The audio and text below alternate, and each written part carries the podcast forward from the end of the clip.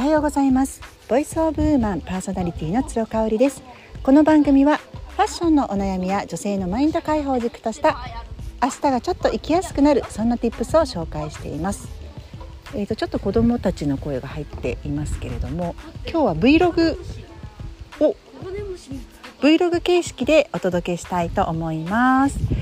えー、今はですね山に来ております。私のインスタグラムご覧いただいている方にはおなじみの山になっております。もう今年だけでも何回来たかなっていうぐらい月に2回は来てますね。私は実は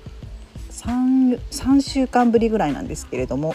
子どもたちは2週間ぶりになりますね。先週は博多に行ってましたのでほぼ週末神戸にいる間はあのここの山にお邪魔してるっていう感じになります。えっ、ー、とねだいぶ涼しくなってきました。あのー、山に登ってくる時やっぱ暑いんですよなので7月8月とかはかなり暑いんですけれどもあのー、今日はね風があったのでまだ登ってくることができましたであの到着してですね、えー、ビールをまず生ビールを飲んでですねですぐ下にあの川が流れていますのであの、まあ、川で遊ぶもよしあとはワンちゃんがいるんですよここのねあのバーベキューするところにワンちゃんいますのでワンちゃんと遊んだりとかしています。なんかね日焼け対策とかも本当はしたいなと思うんですけれども最近はもうねあの日焼け対策をするよりかももうもうすぐ終わってしまう夏の名残をね楽しみたいっていう気持ちが強くなってきてしまったのであの日傘も今日はささずに行ってきました。ちょっとあっちであっちで遊んでもらっていいですか？はい。本当にねあの歩いてこられてでまあ私も主人もお酒大好きなんであの車で行かなくちゃいけないところになるとねあのどうしてもどちらかがお酒を、まあ、私あの運転できないんで主人になっちゃうんですけど、まあ、そこまでしてっていうもともとアウトドアが大好きじゃないんです私とかも。ただもう歩いてね身一つで来られるっていうところであのすごくいい場所だったんですよね。これがやっぱり、ね、11月ぐらいになるとぐぐっと山の上は23度低くなるのであの下よりもね寒くなりすぎちゃうので10月来月1ヶ月ぐらい何回来られるかなって言ってます。もう毎週でも来たいなっていう風に季節的にもねすごくいいあの気候になりますので毎月来たいななんていう風に思っています。実はねあの前回2週間前にえっ、ー、と私抜きでね主人の主人とあのパパ友さん家族で来た時はですね帰り際にあのキイロスズメバチに主人が刺されてしまったんですよ。で痛みにね結構強い主人なんですけどすごい痛いって言ってたのね。で今日聞いたらねあのご主人に聞いたらやっぱりちょっと離れたところにキイロスズメバチが巣を作ることがあるからそれだねって言われました。やっぱあの巣のね近くを通っちゃうとどうしても仕方がないところはありますよね。なのであの今日もね登ってくる時にかなりドキドキしながら上がってきましたけれどもあの無事に帰れるといいなっていうふうに思っています。あのー、まあどうでもいいんですけど私海より山が好きなんですよね。なんかこう夏っていうと海にあの海水浴したり海で泳いだりみたいな感じですけれどもあのぶっちゃけハワイよりも長野の山の方が好きだし神戸の山の方が好きですね。なので神戸も山と海に囲まれていて本当に距離が少ないんですよね。何キロかするともうすぐ山何キロか降りるとすぐ海っていう感じです。ただ私は海はほとんど行かないですね。須磨とか行くとね海岸があって、えー、その海辺で遊べたりとか砂浜で遊べるとかっていうのがあるんですけど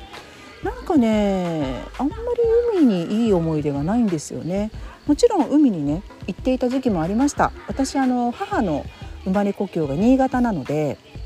新潟って日本海ですよね。で日本海で遊んだりとかね夏休みしてたんですけれども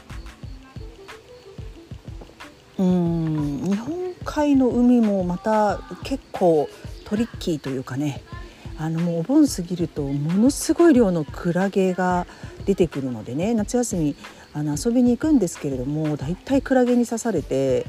もうその日のシャワー浴びるのがもう痛くて痛くてっていうのがありましたね。あとねこれ分かっていただける方いるかな砂浜の砂がね服とか水着とかあとこう足の先とか爪とかに入るのがものすごい嫌なんですよ私。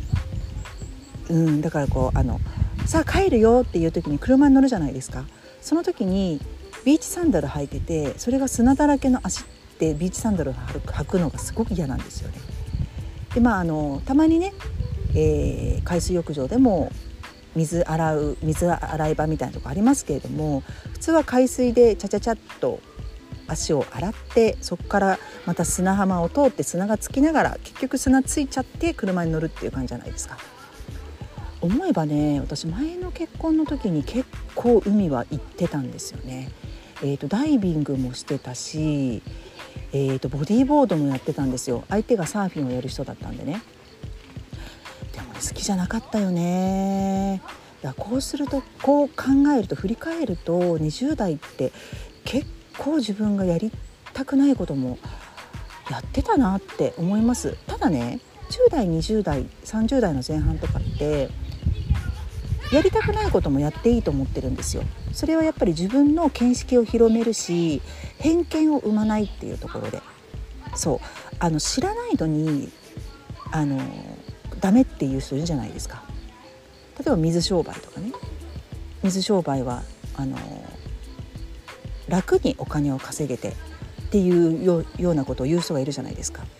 で私は実はですねあの大学の時に1ヶ月だけバイトしたことがありまして、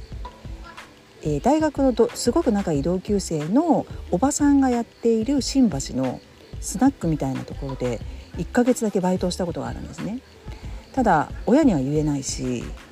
門限が12時だったので、えー、と新橋をやっぱり11時過ぎには出なくちゃいけないっていうところで7時から11時までの4時間で、えー、と時給が2,000円か3,000円だったと思うんですけれども、あのー、やってました1ヶ月。で1ヶ月でやっぱり大体どのくらいかな？4時間やって1日にやっぱ1万2,000円とか稼げますよね4時間だけで。で10日間ぐらい入っててやっぱ123万とかになるわけですよ。うわーすごいじゃんって最初思ってましたすごく割がいいじゃんと思ってましたけれどもやっぱりその4時間の間にねまずやっぱお客さんがくせ者揃いっていうところとまずやっぱり女性をものとして考えてない人とかやっぱ来るわけですよね。うん、でとにかく傾聴です。話を聞く、うん、もう相手にこう割り込んでいくっていうのってねありえなかったのでめちゃめちゃ疲れたんですよ4時間でも。すっごい疲れちゃって。それからねあの水商売でナンバーワンになる人とかいるじゃない？今ね元あのエンリケちゃんとかもそうだったし相沢エミリちゃんとかもそうじゃないですか。私ねほんと無条件にね尊敬します。でそういう人がね例えばこう経営者に向いてるかとかっていうのは分かりません。それは全然違うフィールドなんですけどあの水商売がそのあの誰でもできるとかうん手っ取り早く稼げるっていう考えは一切なくなりましたね。本当に大変でした。うんだからあのやってみて体力も時間もあるので若いうちは。やってみてから行ってほしいっていうのが一つあったんですよね。だからねやっぱり今私偏見は少ない方じゃないかなというふうに思っています。自分でね。で偏見がなくなると別に成人成人君主君子なわけではなくてねそこを自慢したいわけじゃなくてあのきやすくなります自分が。人に対してジャッジをしなくなるからですね。うん。生きやすくなるかなって思うのでやっぱ大人になってすごくあのテレビを見たりとか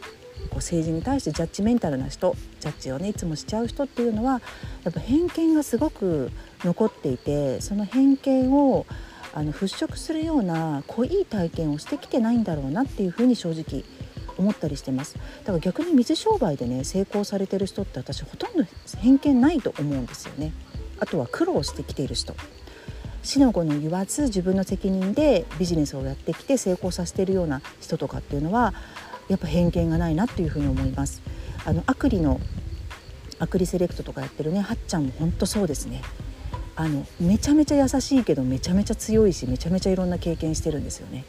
だからやっぱ言うことにはあのいつもおちょけますけれども重さがあったりとか深みがあったりとかするので年下だけれどもすごく尊敬しているお友達の一人です。はい今日はここまでになります。最後まで聞いていただいてありがとうございました。それではまた明日。